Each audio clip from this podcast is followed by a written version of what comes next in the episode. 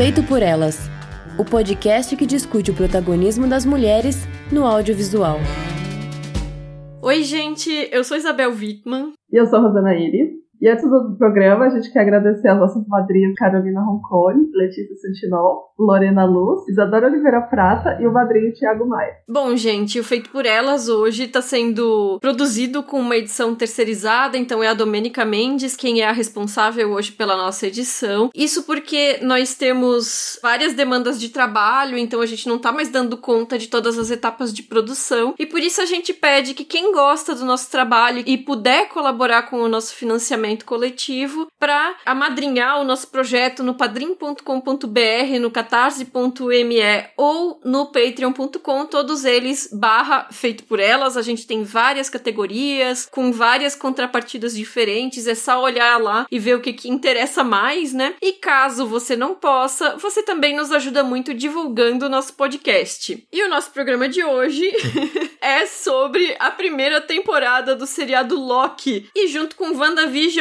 e Viúva Negra, que a gente teve um episódio recente, né? É o nosso terceiro programa sobre a Disney esse ano. Deve ser um recorde, né? Eu também queria pontuar que é o meu segundo feito por elas real oficial e também é o segundo Marvel que eu tô fazendo. Ai, gente. A que ponto nós chegamos aqui no podcast? Não tem problema. Que tempos, né? A verdade é que eu nem pretendia ver Loki, né? E muito menos fazer um programa sobre ele, né? E aí eu comecei a ver uns comentários, eu vi que era ficção científica, eu fui ficando curiosa, e aí eu vi tudo de uma vez e eu gostei. Então, ainda assim eu pensei, não, mas não precisa ter programa, né? Já tem dois da Disney esse ano, né? Tá, tá de bom tamanho. Só que algumas pessoas pediram, né, um programa no Twitter e tal, comentários e beleza, né? Então bora lá, vamos fazer um programa sobre Loki. Loki é uma série que é dirigida pela Kate Herron e ela já tinha dirigido metade da primeira temporada de Sex Education, que é uma série que eu adoro e a gente já falou também no Feito por Elas Indica sobre ela. Feito por Elas Indica é um programa extra que nós temos de indicações para as categorias de amadrinhamento que está por vir e patricinhas de Beverly Hills. Então já fica a dica para quem for conferir o nosso financiamento coletivo, né? E a série também foi criada e é roteirizada pelo Michael Waldron, que é o roteirista de Rick Morty. Eu nunca vi Rick Morty, eu sei que faz muito sucesso, né? E eu tava vendo o Honest Trailer sobre o Loki e ele mostra que as duas séries têm várias coisas em comum, assim, tem várias coisas do roteiro que são meio similares Gente. que ele repetiu. tu já viu Rick Morty, Rosana? Então, eu não vi também. Eu sou muito fã de animação, mas eu ainda não assisti. Essa tá na HBO Max agora, né? Mas eu tô ligada que tem uma legião de fã muito apaixonado pela, pela série, né? Pois é, e aí eu fiquei assim, não vou assistir também, mas achei curioso essas semelhanças de roteiros, né?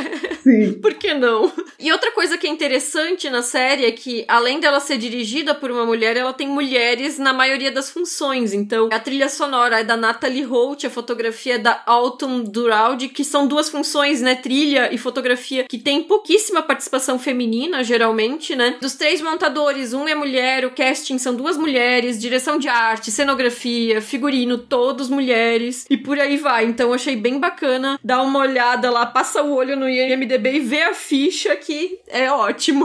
É, eu achei muito massa isso também, achei maravilhoso. Mas também é foda porque é a TV, né? Então, tipo, não. Sei lá, não é o investimento principal da Marvel, né? Que é claramente o cinema, né? Não é o carro-chefe dele. Então, não desmerecendo a situação, porque é, é massa, né? Mas, poxa, Dá pra fazer mais, né, Marvel? Por favor. Sempre dá. e sobre a série, eu vou tentar fazer uma sinopse, mas, enfim, é um pouco complicado, né? Lembrando que esse episódio vai ter spoilers moderados, né? A gente vai mencionar várias coisas sobre a trama aqui, enfim. E vamos comentar um pouco também sobre o desfecho. E, basicamente, a série começa no Vingadores de 2012, quando o Hulk tava lá batendo no Loki, né?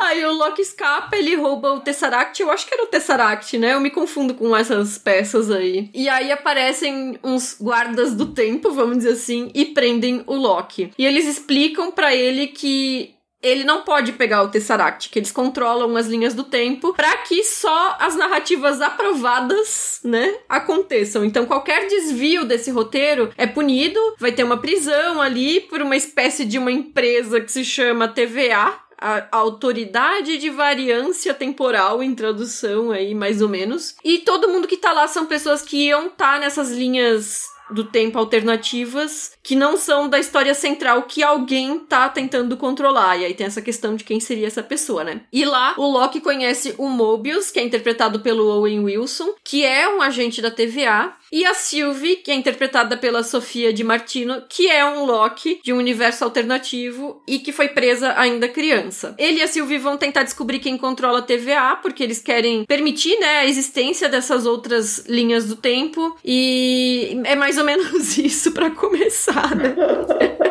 E bom, como eu falei, eu me diverti bastante assistindo. Eu não esperava. Não sei como é que eu começo a assistir um negócio não esperando me divertir, mas enfim, né?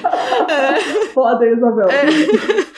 mas eu acho até que eu gostei mais do que WandaVision no conjunto. Eu acho que os primeiros episódios de WandaVision, aqueles que são de sitcom, são bem mais memoráveis. A gente já tem um programa inteiro sobre WandaVision para quem quiser ouvir. Não acho que Loki tenha esse momento que seja tão marcante né, nessa proposta mesmo, como WandaVision tem, mas eu gostei, assim, do geral, sabe? E eu vou ter que ser fangirl e dizer que quando o Loki, o personagem, apareceu 10 anos atrás, né, no primeiro filme do Thor, foi um crush imediato, né? no Tom Hiddleston, claro, né? Não no Loki. Vamos deixar claro aqui. Aí eu fui ver Cranford, que é uma minissérie da BBC, que foi adaptada dos livros da Elizabeth Gaskell. Elizabeth Gaskell é uma autora do século XIX que as pessoas chamam de Jane Austen socialista. Gente! Eu não sabia disso, que maravilhosa. É, então, ela pega essa coisa do romance de costumes, com a pitada de humor e tudo, mas tem também um comentário social que não que a Jane Austen não tenha, mas que na Elizabeth Gaskell é muito mais marcado, né? Uhum. E essa minissérie é uma delícia, assim, tem Judy Dent, tem Imelda Staunton lá, todas essas atrizes que estão fazem todas as minisséries da BBC, né? Uhum. E, enfim, recomendo. Depois veio Amantes Eternos, né? Que é aquele filme maravilhoso de vampiros de 2013, aí eu perdi tudo, né? Porque.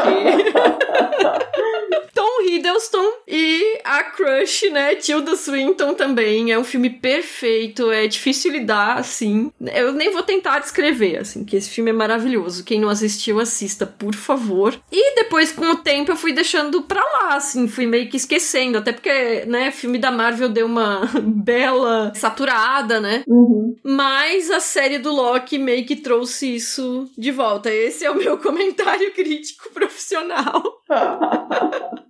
E tu, Rosana, gostou da série? Bem, o meu comentário crítico profissional é como pode esse homem ser tão bonito, gente. Pelo amor de Deus, devia ser proibido o negócio. Quando a gente tava falando de. Eu e Isabel falando de fazer o, a falta de Loki, eu falei, gente, vamos só objetificar o vídeo só por 40 minutos. E é isso, a gente fica aqui falando de cada cena, como ele tá bonito, e fechou o programa. Mas enfim, eu concordo também, porque eu achei que a minha crush no Rio tinha ficado pra trás, mas ela foi reacendida com horror aqui nesses episódios de Loki. Mas enfim, tudo na série em si, eu consegui pra cima aquilo feito por elas, né? Porque eu, no episódio de Viva Negra eu disse que eu não tinha gostado do primeiro episódio e não tinha animado aí pra frente. O que uhum. eu não uhum. gostei mesmo, eu acho o primeiro episódio mais fraco da série. Ele fica muito um PPT lá, querendo explicar tudo o que aconteceu e o que vai de onde eles estão, narrativamente, uhum. dentro do universo lá. Eu acho super chato várias coisas eu, não, eu já não lembro. Faz muito tempo que ele roubou aquele negócio, eu já nem sei, enfim. Eu acho super chato, mas quando daí ela engata, né? Quando pega o ritmo a partir do segundo episódio, eu acho que ela fica bem, bem melhor, né? Então, eu gosto, tipo, moderadamente da série, tem coisas que eu gosto, outras nem tanto. Uhum. E eu, eu vou acabar falando disso aqui bastante, mas o, o que fez eu ir atrás pra ver foi principalmente as, as comparações com o Doctor Who, né? Que foi o que a galera tá falando bastante, né, no Twitter, principalmente, quando começou a sair o episódio. Pois é, eu tava ignorando quando a série foi pro ar, né, o primeiro episódio, mas teve isso, eu também vi alguma crítica estadunidense que eu sigo e que eu não lembro qual foi, comentar que era um Doctor Who com orçamento, né?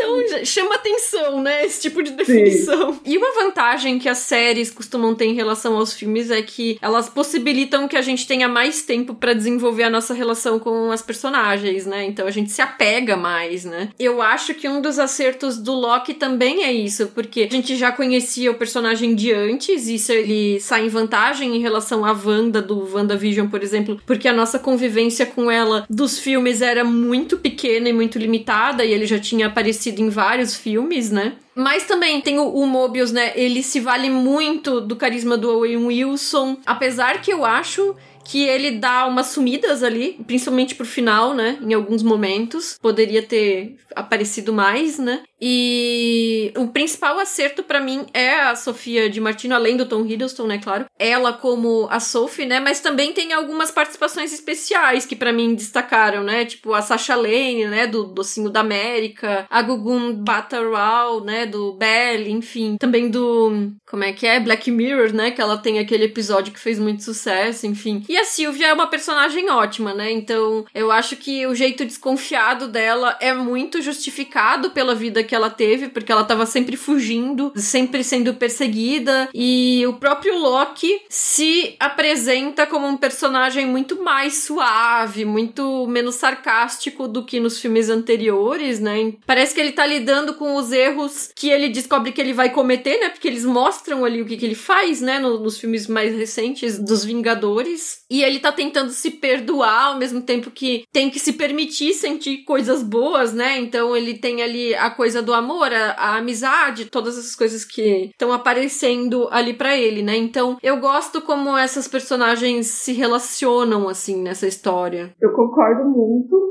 Eu gosto muito do, do personagem do Owen Wilson na série. Tipo, fazer um tempinho que eu não via ele, né? Uhum. E ele uhum. vai estar nesse filme novo aí do Exército, se você tá vendo, vai assistir. E eu gostei muito dele no papel, ele tem humor ali na medida certa, né? E, enfim, ele é um personagem que se afeiçoa muito rápido, né? Além, claro, da Sylvie, né, que você citou. Ela tá muito boa, assim, muito incrível. E eu acho que ela criou muito bem essa solidão e essa falta de confiança da, da personagem, né? Uhum. Mas isso do Loki tá mais de boas, por assim dizer. Eu entendo, porque seria complicado carregar uma série dele de outra maneira, né? E, mas ele funciona muito bem nos filmes porque ele tá em oposição principalmente ao Thor, né? Uhum. E aqui ele estaria só, né? Mas me incomodou um pouco essa meio que virada do personagem, sabe? Ele não tá com aquele, aquela aura de Deus da mentira dele de sempre, sabe? E conforme a série avança, ele muda mais, né? Porque ele, ele faz umas coisas bem loucas ali no começo. Sim. Primeiro, no primeiro e no segundo episódio. Mas daí no último ele já tá, tipo, parte da galera, lutando por todo mundo e tal. E, e confesso que eu eu não gostei muito desse rumo que eles dão pro personagem, não. É, então, inclusive a gente vê que as imagens de divulgação usam muito mais a aparência lá e a expressão facial daquele outro Loki, que a gente vai mencionar depois, essas variações de Lokis que aparecem, né? mas tem um que é muito mais essa encarnação, né, sarcástica, zombeteira, Sim. que é o, eles estão chamando de Vote for Me Loki, né, o, o Loki vote por mim, né, e, e ele tá com aqueles chifres dourados que ele ainda usava no, nos filmes anteriores da Marvel e tudo, e a roupa verde o, o paletó verde, né? Então ele é muito mais essa imagem icônica do que o Loki protagonista, né? Sim. Mas pensando assim nessa coisa do Loki com a Sylvie, né? O próprio roteirista, o Michael Waldron, né? Ele falou assim que no final a série é sobre alto amor, auto reflexão e auto perdão. Então parecia correto que essa fosse a primeira história de amor real de Loki. E aí eu quero puxar também a questão do romance que é posto na série, né? Saíram vários artigos comentando que as pessoas se incomodaram com o romance entre o Loki e a Sylvie, porque ela também é um Loki. E esses artigos mencionam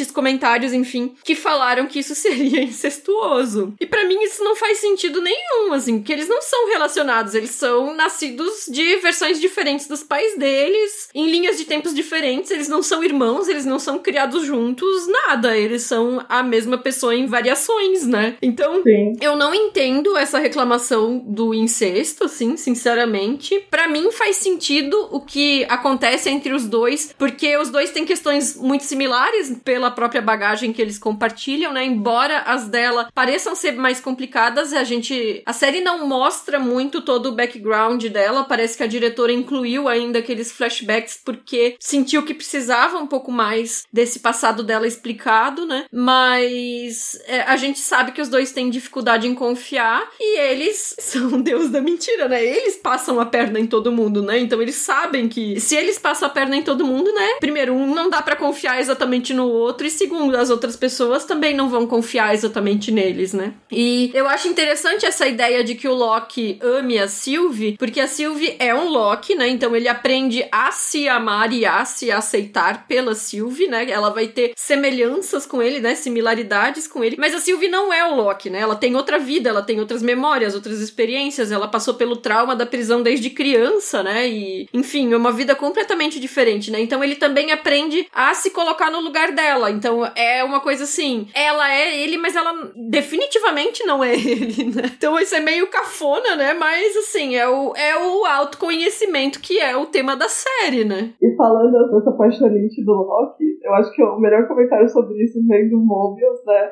Quando ele percebe que tá rolando esse, esse crush do, do Loki pela Sylvie, e ele fala, ai, que narcisista incrível, você se apaixonou por você mesmo.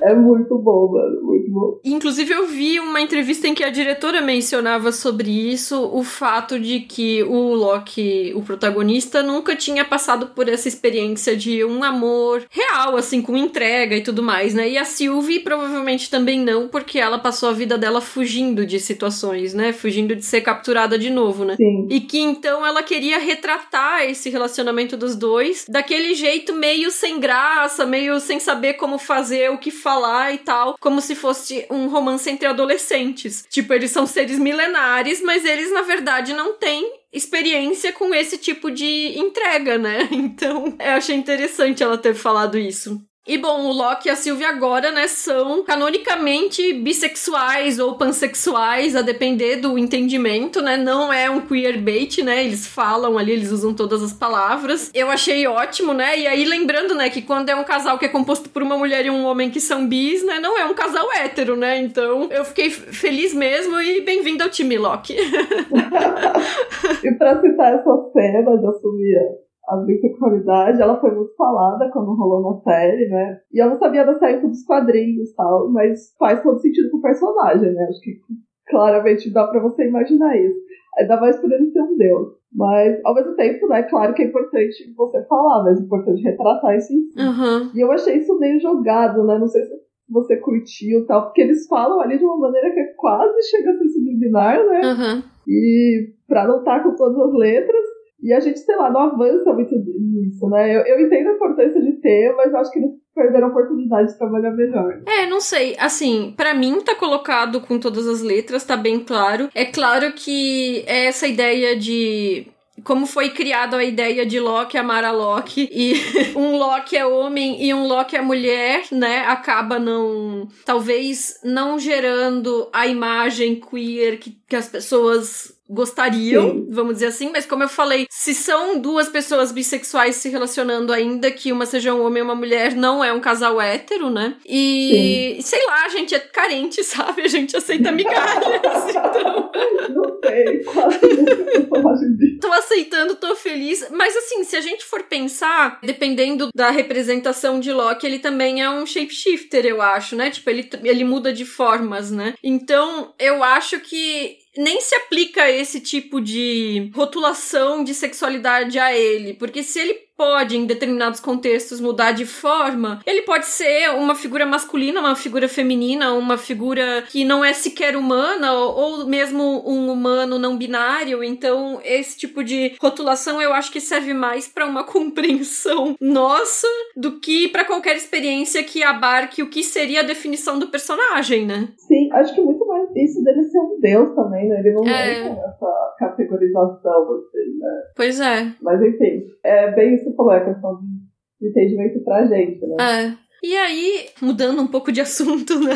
Eu queria comentar um pouco sobre a estética da série, porque eu gostei muito do design de produção. Eu gosto que tem essa estética retrofuturista, né? São tecnologias que a gente ainda não tem, teoricamente, mas a aparência é modernista do meio do século passado, principalmente ali anos 50. Então a gente vê ali as telas com bordas redondas, as cadeiras com pé palito, as luminárias com o chapéuzinho cogumelo, né? Tem muita iluminação indireta, enfim. E aí a gente chega nessa coisa de ser uma série basicamente de ficção científica, né? Então tem viagem a mundos alternativos, a possibilidade de mudar as linhas do tempo, de criar paradoxos temporais, né? E a gente já teve pistas desse tema no filme do, do Doutor Estranho, que não à toa, depois dessa série, aqui vem, vai ser a série dele, né? Então faz essa conexão, né? Mas eu acho que essa foi a vez que na Marvel mais se mergulhou nessa ideia de explorar os temas da ficção científica propriamente dita, os temas tradicionais, né? Para além daquela questão do humano versus androide que aparece no WandaVision, que a gente até comentou no programa. E a própria diretora ela disse numa entrevista que ela colocou elementos do cinema clássico da ficção científica que ela queria prestar homenagem homenagem a esses filmes. E aí ela falou assim, abre aspas, eu amo sci-fi e eu queria que a série fosse uma grande carta de amor a ele, fecha aspas. Então ela falou que ela gostaria até que os nerds do sci-fi gostassem, né? E, enfim, para mim funcionou. Obrigada, Kate, né? E eu falei que a série ela explora temas do sci-fi porque não tem nada ali exatamente muito inédito, né? Então, eu até tinha comentado com a Camila quando a gente tava conversando sobre a gravação e tal, que era, eu chamei assim de sci-fi derivativo, né? Porque a gente percebe ali elementos de outras histórias, né? E dá para reconhecer o tipo de burocracia, escritório do Brasil, o filme, né? Tem o mascote do reloginho que vai remeter aquele DNA do Jurassic Park e tal. Mas eu acho que de alguma forma essa mistura derivativa funciona. E aí eu acho que entra muito também o carisma dos personagens que a gente estava mencionando, né? Porque a gente quer saber mais do Loki, do Mobius e da Sylvie, enfim. Mas além desses que eu falei, tem a questão do Doctor Who, né? Que a gente mencionou que as pessoas estavam comentando. Então, fale sobre isso, Rosana. Bem, esse é o meu momento aqui, gente. Entendeu? é pra isso que eu estou fazendo esse programa. Como eu falei já, né? O que me fez interessar pela série foi essa comparação. Inclusive, a primeira série da Marvel que eu assisti, porque apesar de eu ver os filmes, quase todos eles, série é um grande investimento, né, gente? Não é assim. Uhum. São várias horas, né, de Marvel. E apesar do hype, eu não me interessei muito por WandaVision. Mas daí o pessoal falou Doctor Who, eu já me emocionei inteiro. Ah não, gente, vou ter que assistir esse negócio. E Doctor Who é uma das séries da minha vida, eu amo muito. É aquela série que eu ainda não sei o que achar de maneiras não legais de assistir, porque é difícil. Não tem, assim, né, um, um streaming e tal. E daí Loki tem inúmeras relações possíveis com o Dr. Who. Mas para citar algumas aqui, logo no primeiro episódio, um dos membros da TVA chama o Loki de The Criminal in the Blue Box, que é tipo um criminoso com uma caixa azul, né? E é impossível não lembrar do Doctor sendo chamado do, do idiota with the Blue Box, né? idiota com a caixa azul, porque é uma relação à tarde, né? Que é aquela cabine policial azul que ele usa para é, viajar. Faz viagem temporal por meio dela.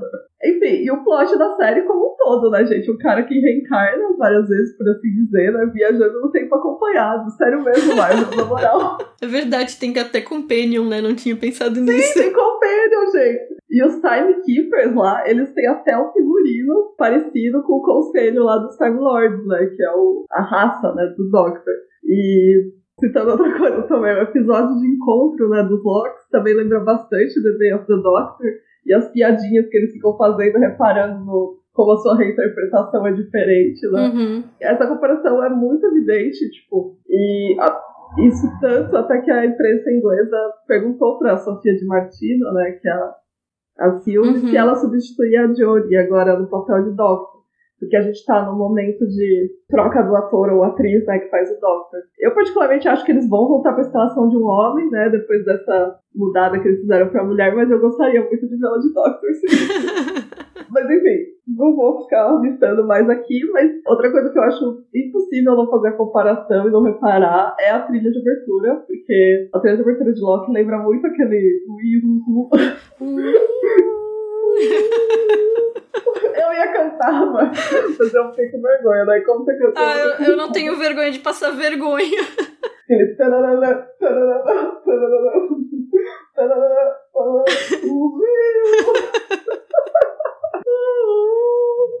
Então é isso aí, gente. Rosanaídos cantando pra vocês esse programa. Que é, é a abertura de Doctor Who, né? Que é um clássico, assim, que foi. Eles dão uma modernizada, mas ela nunca foi mudada, é a mesma dos anos 60, né? Então, Uhum. eu achei que Loki tem um pezinho ali também na abertura. E que é também a música de abertura do podcast Fronteiras Invisíveis da Ciência. Aquela, né? Engraçado que tu falou dos policiais ali do tempo dos uniformes, porque eu também vi que a figurinista disse que, na verdade, todos os, os uniformes são diferentes uns dos outros, nenhum se repete, olha que interessante. Assim, existe uma base, mas eles fazem apliques e formas geométricas e coisas assim, que aí nenhum fica igual ao outro, sabe? Aham. Massa. E aí, isso que tu falou do encontro das versões dos Locks, né? Eu quero aproveitar pra puxar essa questão das variantes, né? Então a gente tem ali um Loki criança, Loki jacaré. O Loki clássico, né? Que era o, o Richard Grant, né? Com a roupinha de lycra dos quadrinhos, é maravilhoso, né? O Loki Vote em Mim, lá, que é mais próximo ao Loki dos filmes anteriores, né? E, enfim, eu gosto muito do Loki clássico do Richard Grant. Eu acho que, inclusive, vou confessar, eu fiquei emocionada com aquele momento que ele usa os poderes dele lá pra salvar todo mundo, enfim. Ai, eu achei sim. tão bonitinho. Foi bonitinho, foi bonitinho. E aí eu queria saber qual que é a tua variante preferida sem ser o Loki protagonista e a Sylvie. Então, eu amei muito o Richard Grant de Loki. Tanto quando ele aparece, foi assim, fez meu dia. Assim? Eu falei, ai, gente, esse homem maravilhoso. Inclusive, eu quero uma versão da série com ele, gente. Por favor. Alô, Marvel, quem que a gente precisa ligar pra ter essa, essa versão aí? E eu tava, inclusive, eu tava vendo pra, pra fazer o podcast algumas entrevistas, e eu vi uma que ele deu pra Variety, que ele cita como ele e o Hiddleston costumavam brincar que eles deveriam ser escalados como pai e filho, né?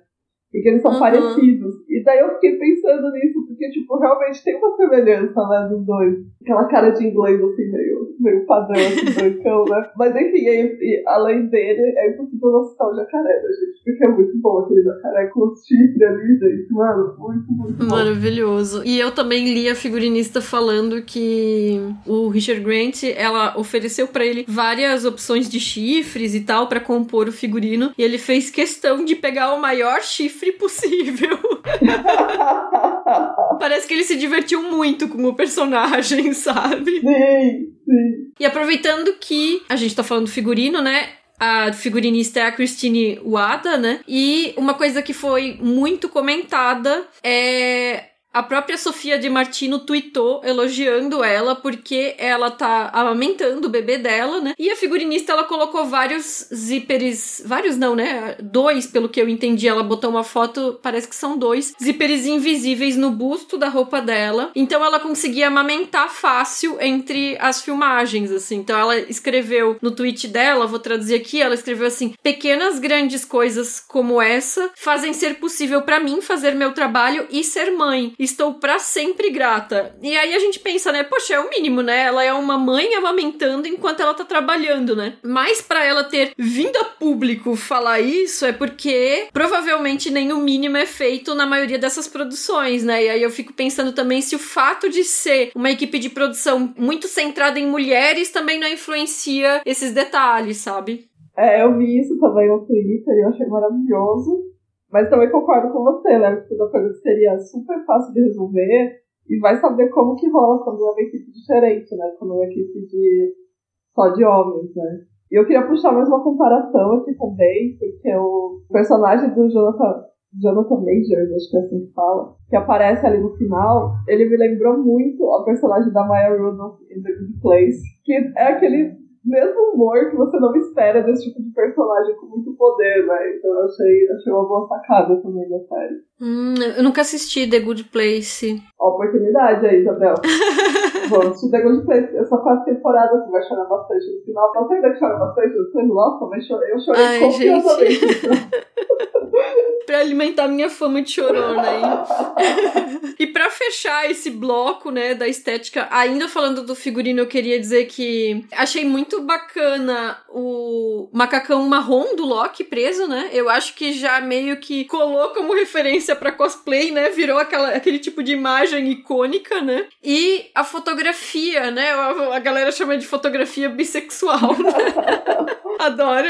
Que é aquela iluminação que fica entre o magenta e o lilás, né? E aqui eles usam bastante nas externas, naquele limbo que eles vão parar lá, que eu não sei o nome, não lembro mais o nome, onde estão todos os locks e tal. E geralmente esse tipo de iluminação cria uma estética super artificial, né? Se a gente pensar em outros filmes que usaram isso, tem sido usado muito ultimamente, né? Mas aqui eu acho que casou bem esse senso de artificialidade com o bizarro dos acontecimentos e essa coisa dessa ambientação que a gente sabe que não é um lugar de proximidade, né? Então gostei. E aproveitando que tu falou do Jonathan Majors, eu queria comentar sobre o final, puxar pra gente falar sobre o final, né? O, o, personagem dele, se a gente olha no IMDB, ele tá acreditado como ele que permanece, mas tá com tipo uma barra indicando que provavelmente ele ainda vai receber um nome. Só que não tem ainda o outro nome que seria provavelmente o nome de pessoa, né? Ele deve receber um nome quando tiver a série do Doutor Estranho, né? E aí revelam que ele é quem controla todas essas linhas do tempo tempo, né, para manter só uma. E ele diz que já tentou de tudo, mas sempre que ele libera esses mundos paralelos, vem uma outra versão dele mesmo que tenta controlar tudo, cria uma guerra intergaláctica.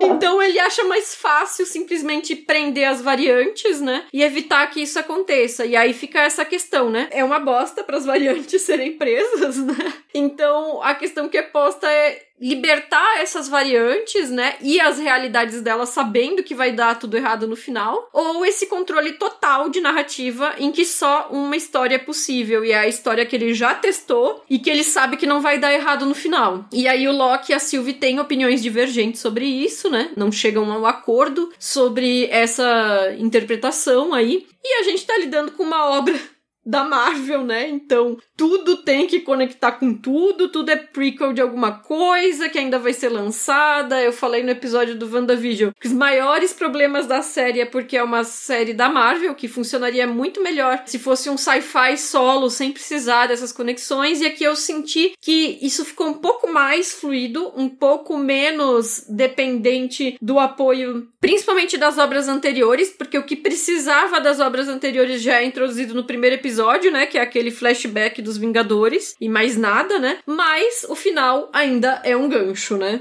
Gente, eu odeio muito esse reino, sério. Eu odeio e quando eles usam isso. Puta que pariu. Me dá uma preguiça, assim, me dá um efeito contrário. Eu perco a vontade de assistir, tá ligado? Tipo, eu não quero saber uhum. agora se vou ficar com esses lugares lá, cara, não vai explicar porra nenhuma. Eu ainda tô com esse amargo, né, no final. Mas falando no geral, eu acho que a série é muito Doctor Who da Marvel sem o Doctor, né? E com mais orçamento, como você disse aí. Porque dentro do universo de Doctor Who, Loki seria o Master, né? Que é um dos vilões clássicos do Doctor. Inclusive, o, o Master, quando encontra outra versão dele, reage da mesma maneira que a Sylvie ao ver o Loki. Enfim, eu acho que a série sofre bastante por isso, assim. Tanto que eles enfiam o Loki nesse arco meio de redenção, né? Por assim dizer.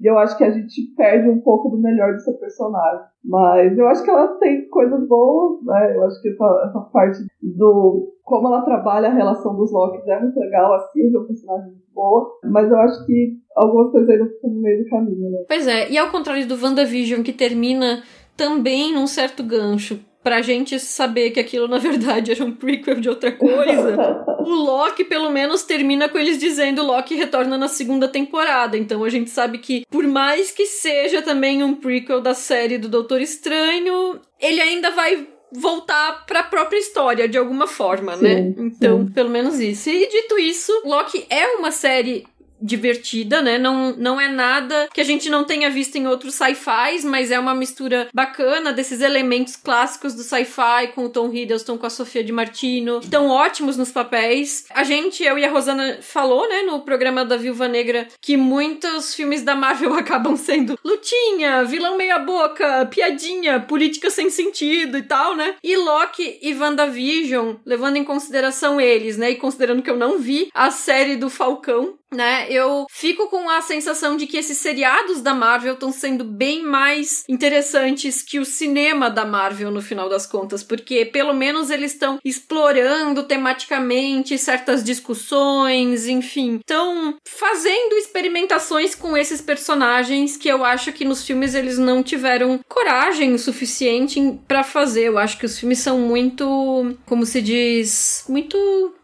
contidos. Conti é, eu, eu, é que eu tava. Ai, que besta, eu tava com a palavra safe na cabeça, sabe? Ah. Tipo, muito seguros, assim. Eles não saem desse senso comum daquilo que a gente já espera, da própria fórmula da Marvel. Sim. Que é o que a gente comentou um pouco no programa da Viúva Negra, né? Então, com WandaVision e com Loki, eu acho que eles conseguem fugir um pouco disso e se divertir um pouco mais, inclusive explorando os gêneros, né? Então, WandaVision como uma exploração da linguagem televisiva ao longo das décadas, e o Loki também como uma exploração da ficção científica enquanto gênero. Então, é isso. Assim, estamos reféns da Disney? Não, porque a gente também não assiste tudo.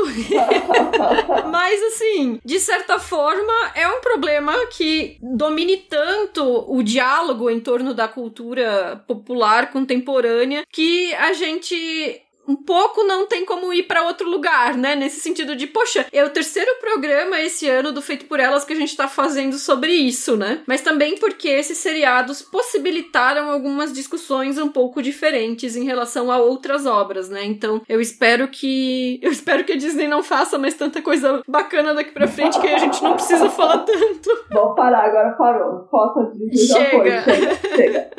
Então é isso, gente. Assistam Loki. Se vocês chegaram até aqui, com certeza já ouviram o podcast, né? Acho que até que não teve tanto spoiler. E é isso. Se você for de Doctor assista com certeza. Porque daí você vai ficar com uma puta raiva que eles ficaram copiando todos os negócios no série. Com mais orçamento aí. Siga o, o Feito por Elas nas redes sociais, Twitter, Instagram, Facebook, Letterboxd. Avalie a gente no Apple Podcast ou no aplicativo da sua preferência. E além do site do feed, os programas também estão disponíveis em todas as plataformas e aplicativos de podcasts e também no YouTube. Os links e as referências, como sempre, que a gente citou aqui, vão estar listados no post. Acesse o nosso grupo de Telegram, que também é conhecido como o melhor lugar da internet. o link também vai ficar na postagem lá no nosso site. Envie comentários para o nosso e-mail contato, arroba feitoporelas.com.br ou no nosso site, feitoporelas.com.br. O nosso próximo programa vai ser sobre o filme High Life, dirigido pela Claire Denis. E obrigada pela audiência e até a próxima. Valeu, gente. Tchau, tchau. Pesquisa, pauta e roteiro, Isabel Wittmann e Rosanaíri. Produção, Isabel Wittmann. Edição, Domenica Mendes. Arte da capa, Amanda Menezes. Vinheta de abertura composta por Felipe Aires. E a locução da vinheta é da Débora Garcia.